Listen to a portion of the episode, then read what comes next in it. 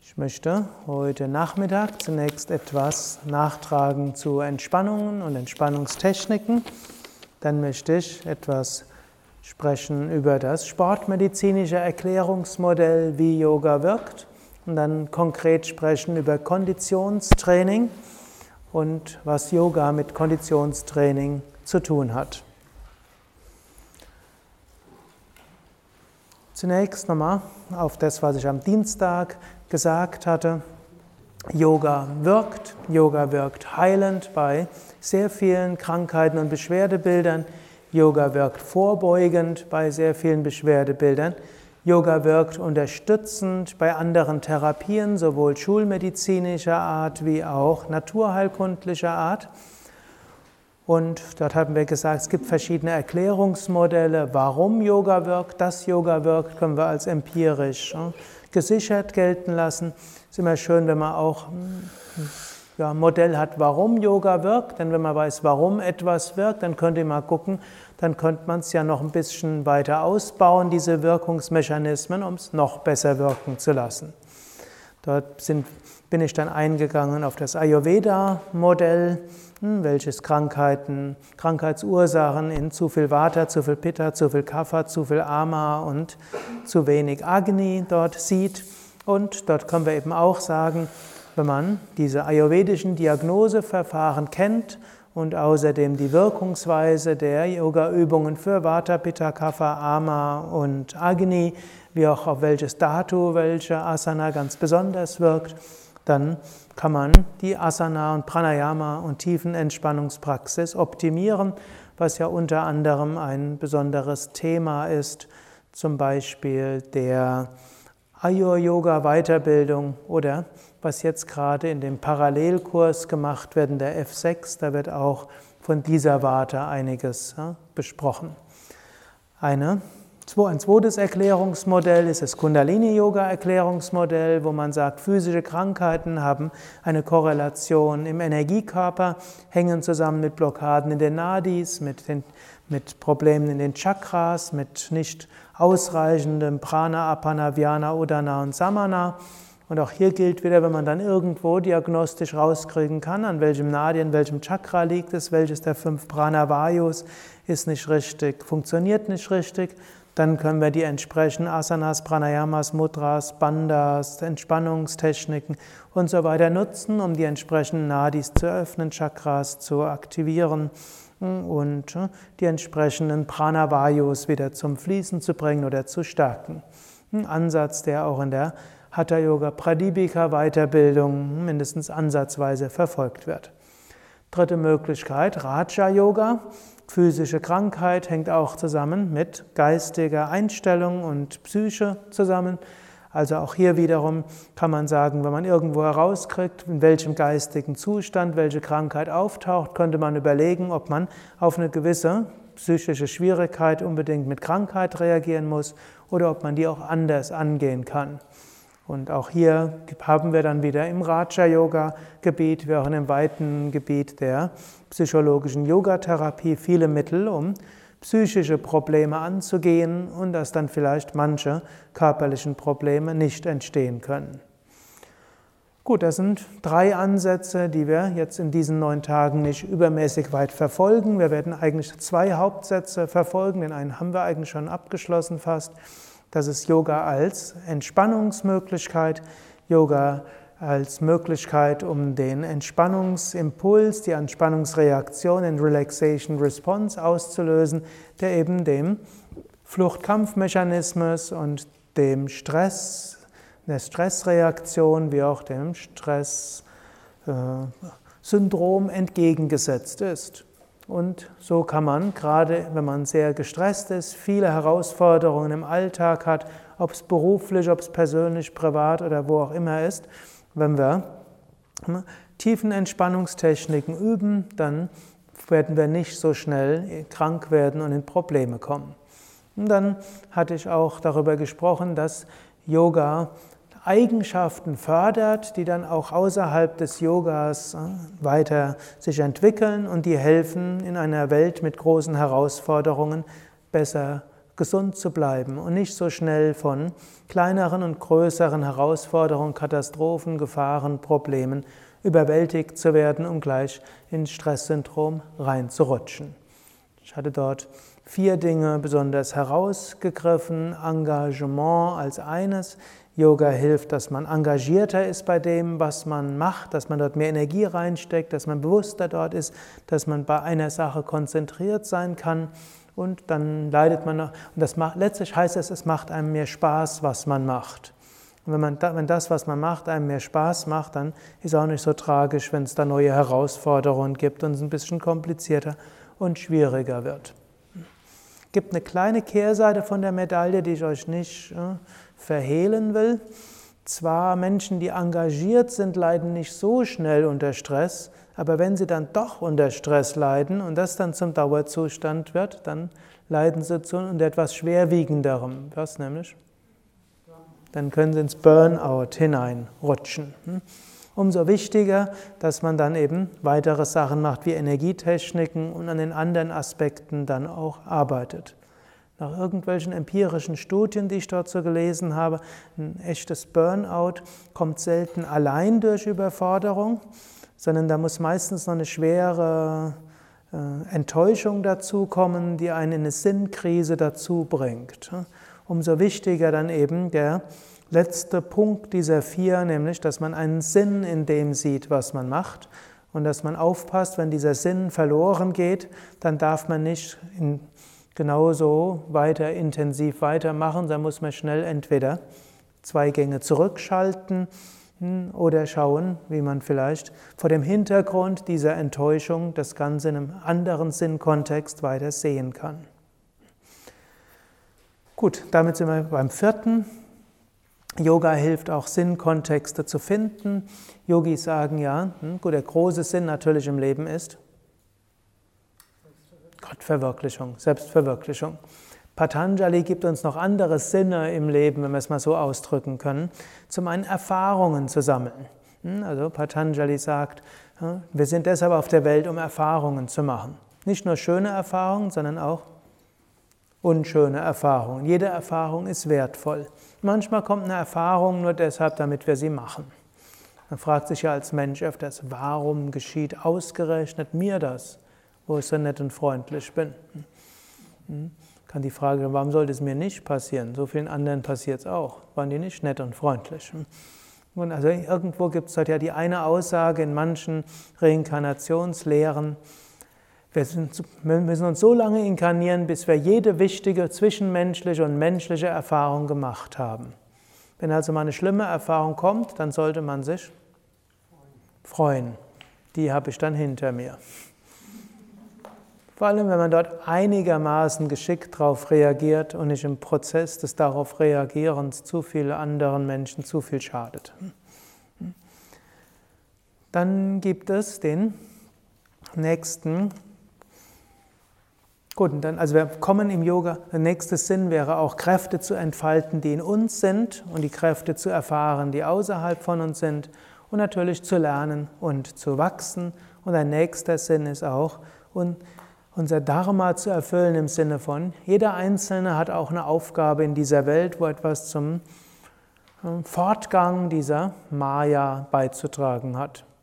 Natürlich, ihr wisst, vom höheren vedantischen Standpunkt aus, alles eh nur Brahman. Also ich spreche jetzt hier relativ, relativ. Hm? Und die einfachste Weise, nicht gestresst zu sein, wäre auch zu sagen,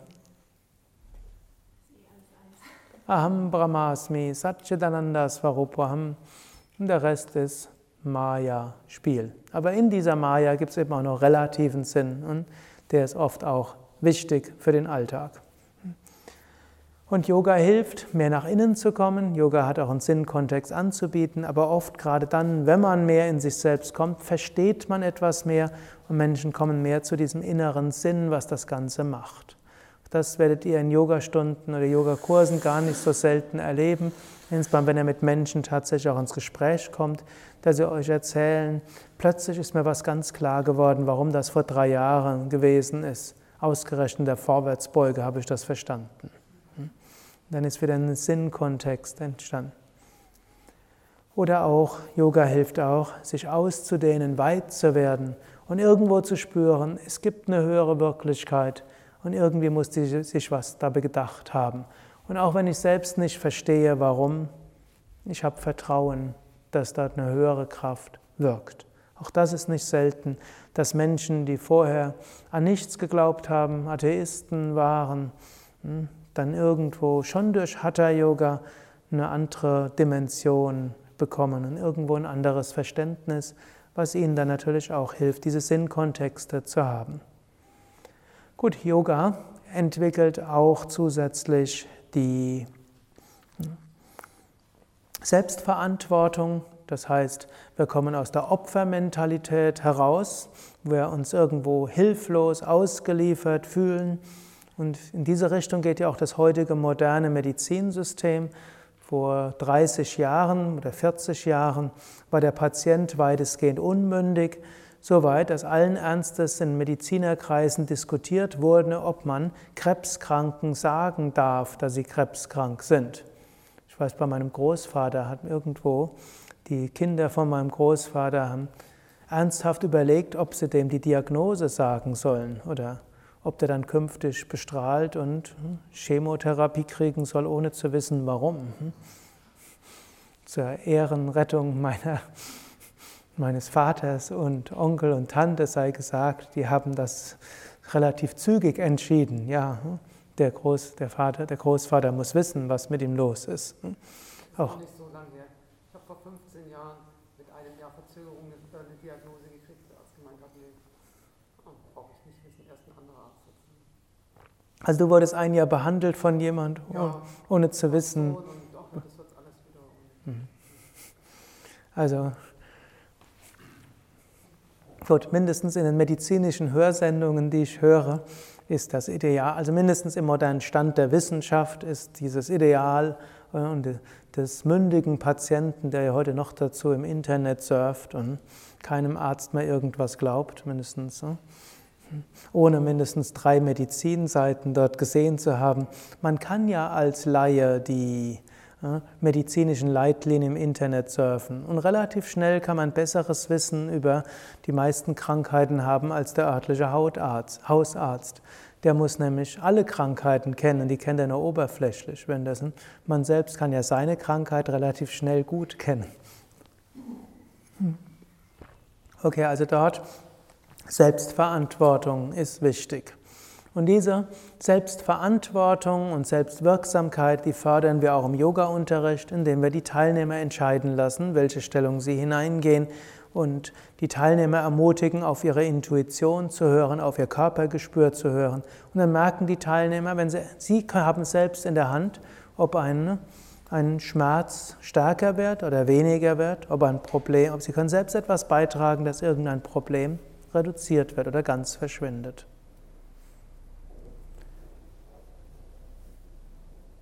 Gut. Und das letzte, ein, noch ein anderes Prinzip, was ich genannt hatte, Liebe. Menschen, die Liebe zu sich selbst haben, Liebe zu ihren Mitmenschen und Liebe zu einer höheren Wirklichkeit haben, die haben sich in allen empirischen Studien als sehr langlebig erwiesen. Natürlich jetzt auch wieder irgendwie paradox. Warum, warum soll man andere und sich selbst und Gott lieben? Um länger zu leben? Ich würde eher sagen, es ist besser länger zu leben, um mehr Liebe lernen zu können. Also nicht Liebe zum Leben. Um schöner, länger leben. Hm? Besser wir leben, wir bemühen uns um Liebe, dass wir dann dabei auch länger leben, schöner leben, umso besser. Und Yoga hilft tatsächlich erstmal Liebe zu sich selbst zu entwickeln. Viele Menschen haben ja heutzutage ein sehr eigenartiges Gefühl, zu, äh, eigenartige Einstellung zu ihrem Körper. Gar nicht mal so wenige Menschen denken, dass sie hässlich sind. Die meisten Menschen denken, dass sie entweder zu, dass sie zu dick sind oder irgendwie anders. Und Yoga hilft, dass man seinen Körper als Quelle von angenehmen Erfahrungen wahrnimmt. Was übrigens bei vielen chronischen Schmerzpatienten etwas sehr Wichtiges ist. Chronische Schmerzpatienten kennen ihren Körper hauptsächlich noch als Quelle von Schmerz. Und wenn sie dann merken, dass ihr Körper Quelle von angenehmen Empfindungen ist, ist das was ganz Besonderes. Gut, und Menschen lernen sich auch anzunehmen in vielen anderen Aspekten ihres Lebens. Und gerade dadurch, dass dort eben kein sagt, du musst jetzt das und das machen und ja, zum Yoga gehört dazu Kopfstand, du hast zwei Monate, um zu lernen, ansonsten kannst du nicht weitermachen. Das ist im Sport durchaus so üblich, gerade im Leistungssport. Entweder du erreichst das ein Ziel oder kommst, kannst nicht weiter bei mir trainieren. Hm? Im Yoga machen wir sowas natürlich nicht, sondern der Yoga-Lehrer, die Yoga-Lehrerin nimmt den Teilnehmer an, so wie er oder sie ist, mit all ihren und seinen Besonderheiten, schönen wie auch vielleicht Beschränkungen. Und der Teilnehmer, die Teilnehmerin lernt das eben auch. Es entwickelt sich eine Liebe zu den Mitteilnehmern. Um das zu fördern, kann es auch gut sein, dort Gelegenheiten zu entwickeln, dass Teilnehmer vorher und nachher miteinander sprechen können. Und es entwickelt sich eben aus dem Gefühl der Geborgenheit und der Weite irgendwo eine Liebe zu einer höheren Wirklichkeit. Also all das wichtige Dinge, auch für Gesundheit im Alter, körperliche und psychische und nicht nur im Alter, sondern auch im Alltag und in einem herausfordernden Leben. Und auch hier könnt ihr selbst überlegen, ist euer Unterrichtsstil so, dass ihr dem Rechnung tragt? Verhelft ihr den Menschen, dass sie, dass sie im Hier und Jetzt sind? Verhelft, ermöglicht ihr den Menschen, dass sie selbst selbstverantwortlich entscheiden, wie weit sie in eine Stellung gehen oder nicht? Helft ihr Menschen vielleicht zu spirituellen Erfahrungen, die diese Sinnkontexte ermöglichen mit der Art, wie ihr Hatha Yoga unterrichtet? Und helft ihr Menschen, mehr sich selbst anzunehmen, vielleicht eine Verbindung mit anderen zu spüren, vielleicht eine Verbindung zu etwas Höherem. Und dann tut ihr etwas sehr Wertvolles, was sogar empirisch als gesundheitlich hilfreich sich erweist. Ich muss jetzt gerade in dem Kontext dran denken, Irgendwann hat mich mal jemand gefragt, was machst du glaubst doch an Reinkarnation und dein Leben ist irgendwo auch darauf ausgerechnet. Was machst denn du, wenn du stirbst und feststellst, du bist tatsächlich tot und es gibt nicht so etwas wie eine Seele? fand ich ein interessanter Ansatz. Was machst du? Du stirbst und merkst, du bist tatsächlich tot und es gibt keine Seele. Dann, dann kann ich sagen, selbst wenn ich feststelle, dass, dass ich mich geirrt habe in diesem Leben und ich tatsächlich nach dem Tod nicht mehr da bin, dann habe ich die tiefe innere Befriedigung, ein liebevolleres und freudevolleres und sinnvolleres Leben gelebt zu haben als anders. Und nach allen empirischen Studien habe ich dann auch dadurch länger gelebt. Okay, zweiter Nachtrag, also das war nochmal eine Wiederholung von all dem, aber ich halte die Wiederholung für wichtig, denn letztlich auch, ja, gerade habe ich dann fest, ich hatte vor vielen Jahren, als ich diese empirischen Forschungsergebnisse untersucht hatte, festgestellt, dass eigentlich der Yoga Vidya Unterrichtsstil sehr, sehr viel gerade auf diese Dinge Rücksicht nimmt. Dann eine zweite Sache, die in dem Kontext von Relevanz ist, sind die verschiedenen Entspannungstechniken, die es gibt. Und da meine ich es ist hilfreich, wenn ein Yogalehrer die kennt. Ich gehe davon aus, für die meisten von euch ist das eine Wiederholung, aber manchmal sind auch Wiederholungen gut, die im Deutschland populärsten Entspannungstechniken sind PMR,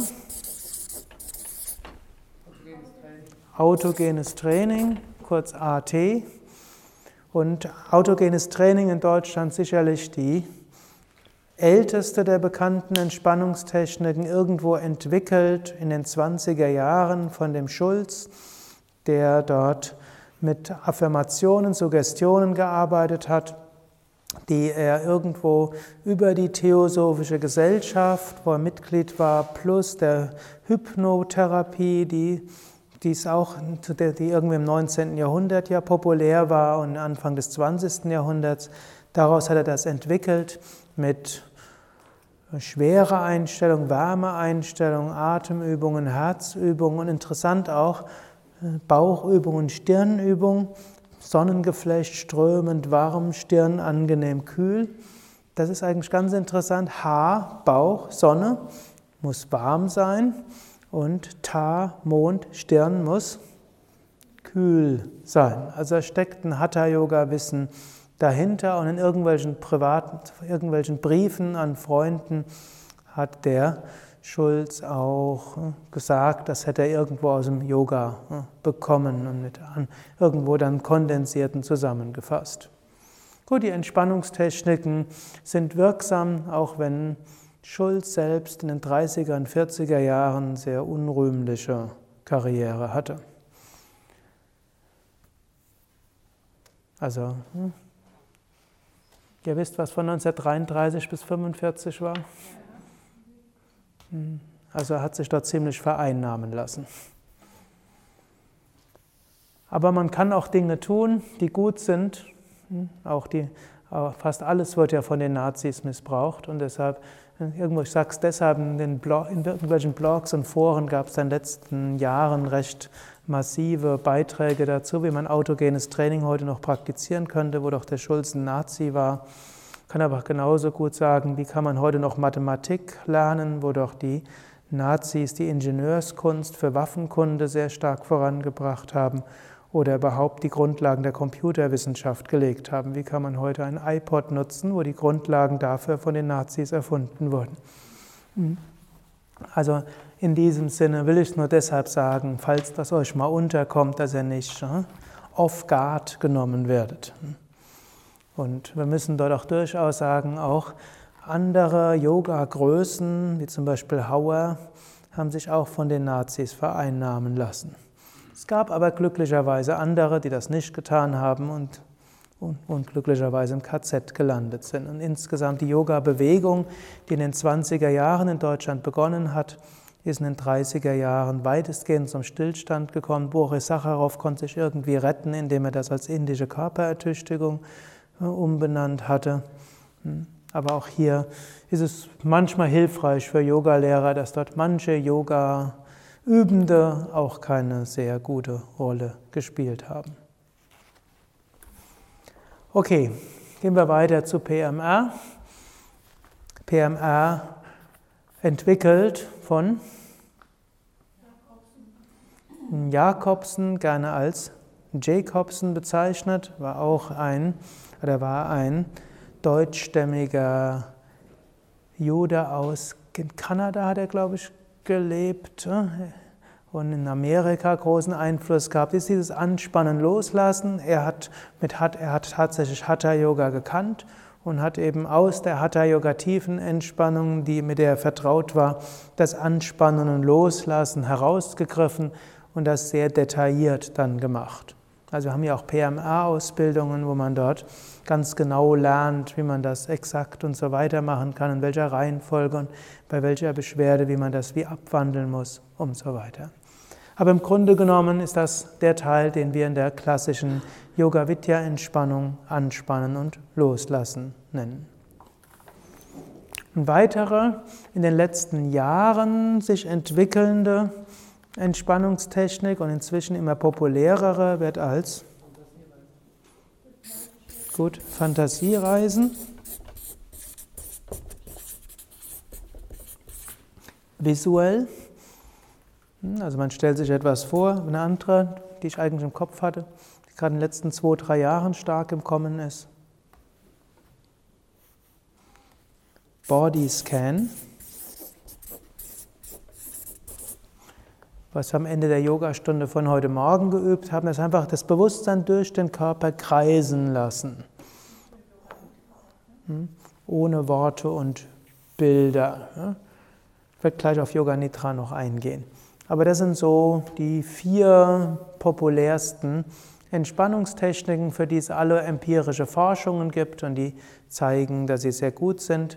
Es gibt in einem Buch Handbuch der Entspannungsverfahren, dort einen guten Überblick und dann auch einen Überblick über die Forschungsergebnisse und wissenschaftliche Studien dazu. Hm, wir müssten das auch hier in der Boutique haben, Handbuch der Entspannungsverfahren.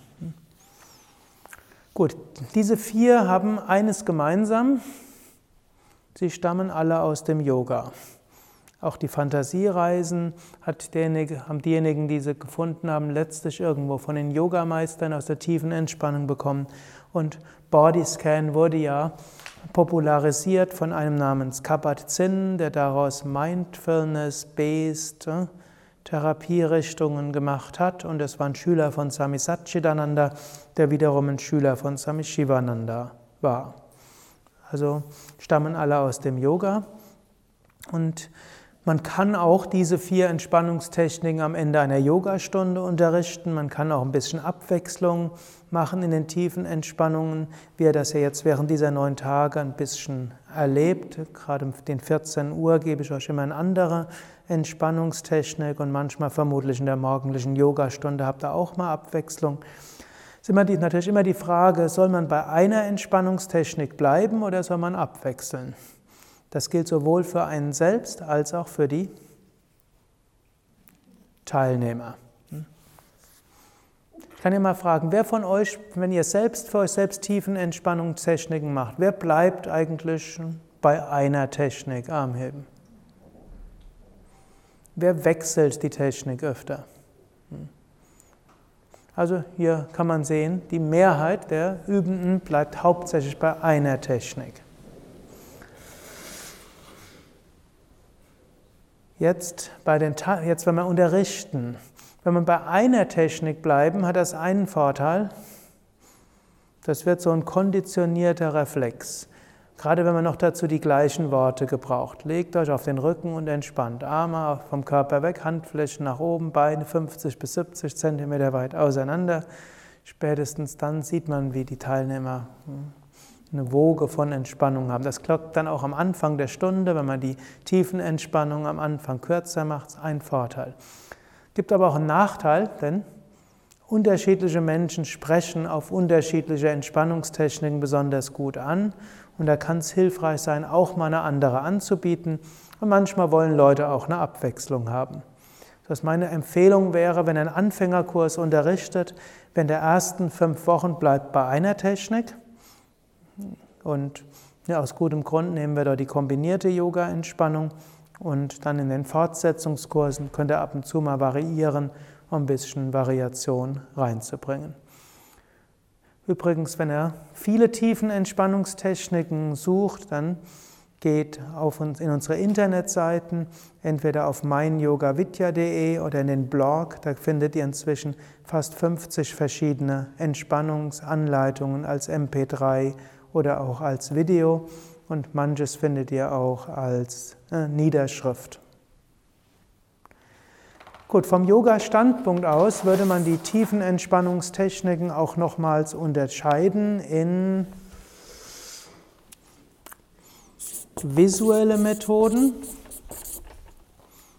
in auditive in taktile, die auch als kinästhetisch bezeichnet werden, und als kombiniert.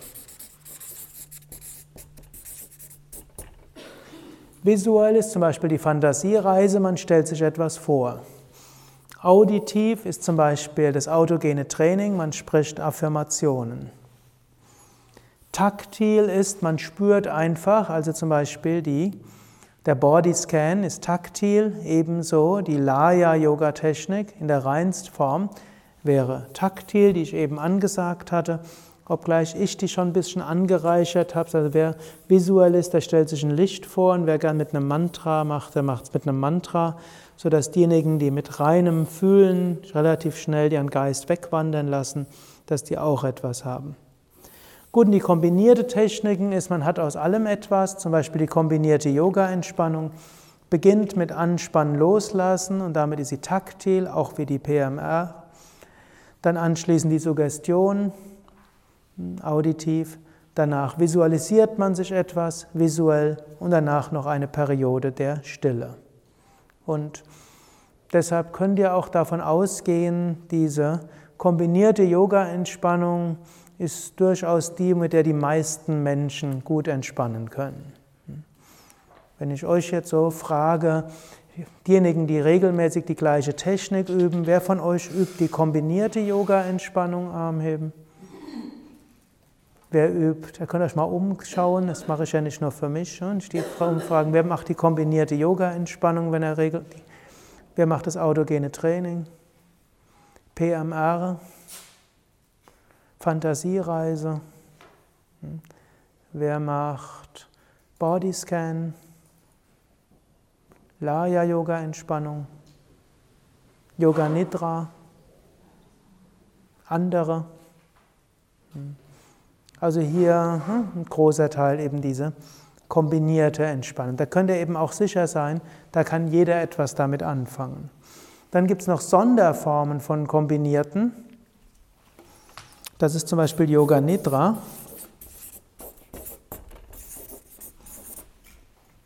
Yoga Nidra in einem weiteren Sinn ist übrigens jede Tiefenentspannung. Also es gibt Werke aus den 20er, 30er, 40er Jahren in Indien, und da wird einfach Yoga Nidra gesagt, am Ende von der Yogastunde übe Yoga Nidra in den Schritten anspannen, loslassen, Suggestion und Visualisierung. Und dann hat aber ein Swami Satyananda hat an das Yoga Nidra eine spezielle Bedeutung gegeben. Das sind dann etwas umfangreichere, ausgefeiltere Tiefenentspannungstechniken, die dann auch auf das Prana stark wirken, auf den Geist wirken und irgendwo hm, so ein Zwischending sind zwischen Entspannung und Meditation.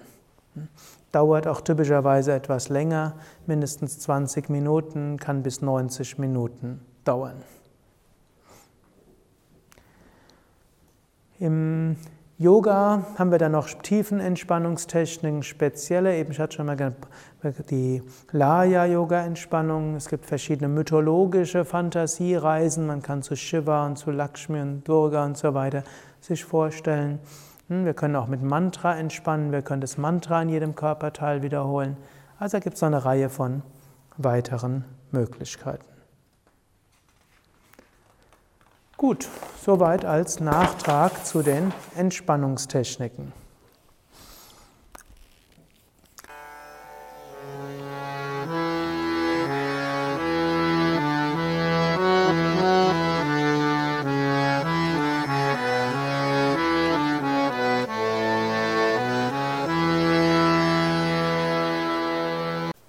Dies war also die aktuelle Ausgabe des Yoga Vidya Satsang Podcasts, präsentiert von www.yoga-vidya.de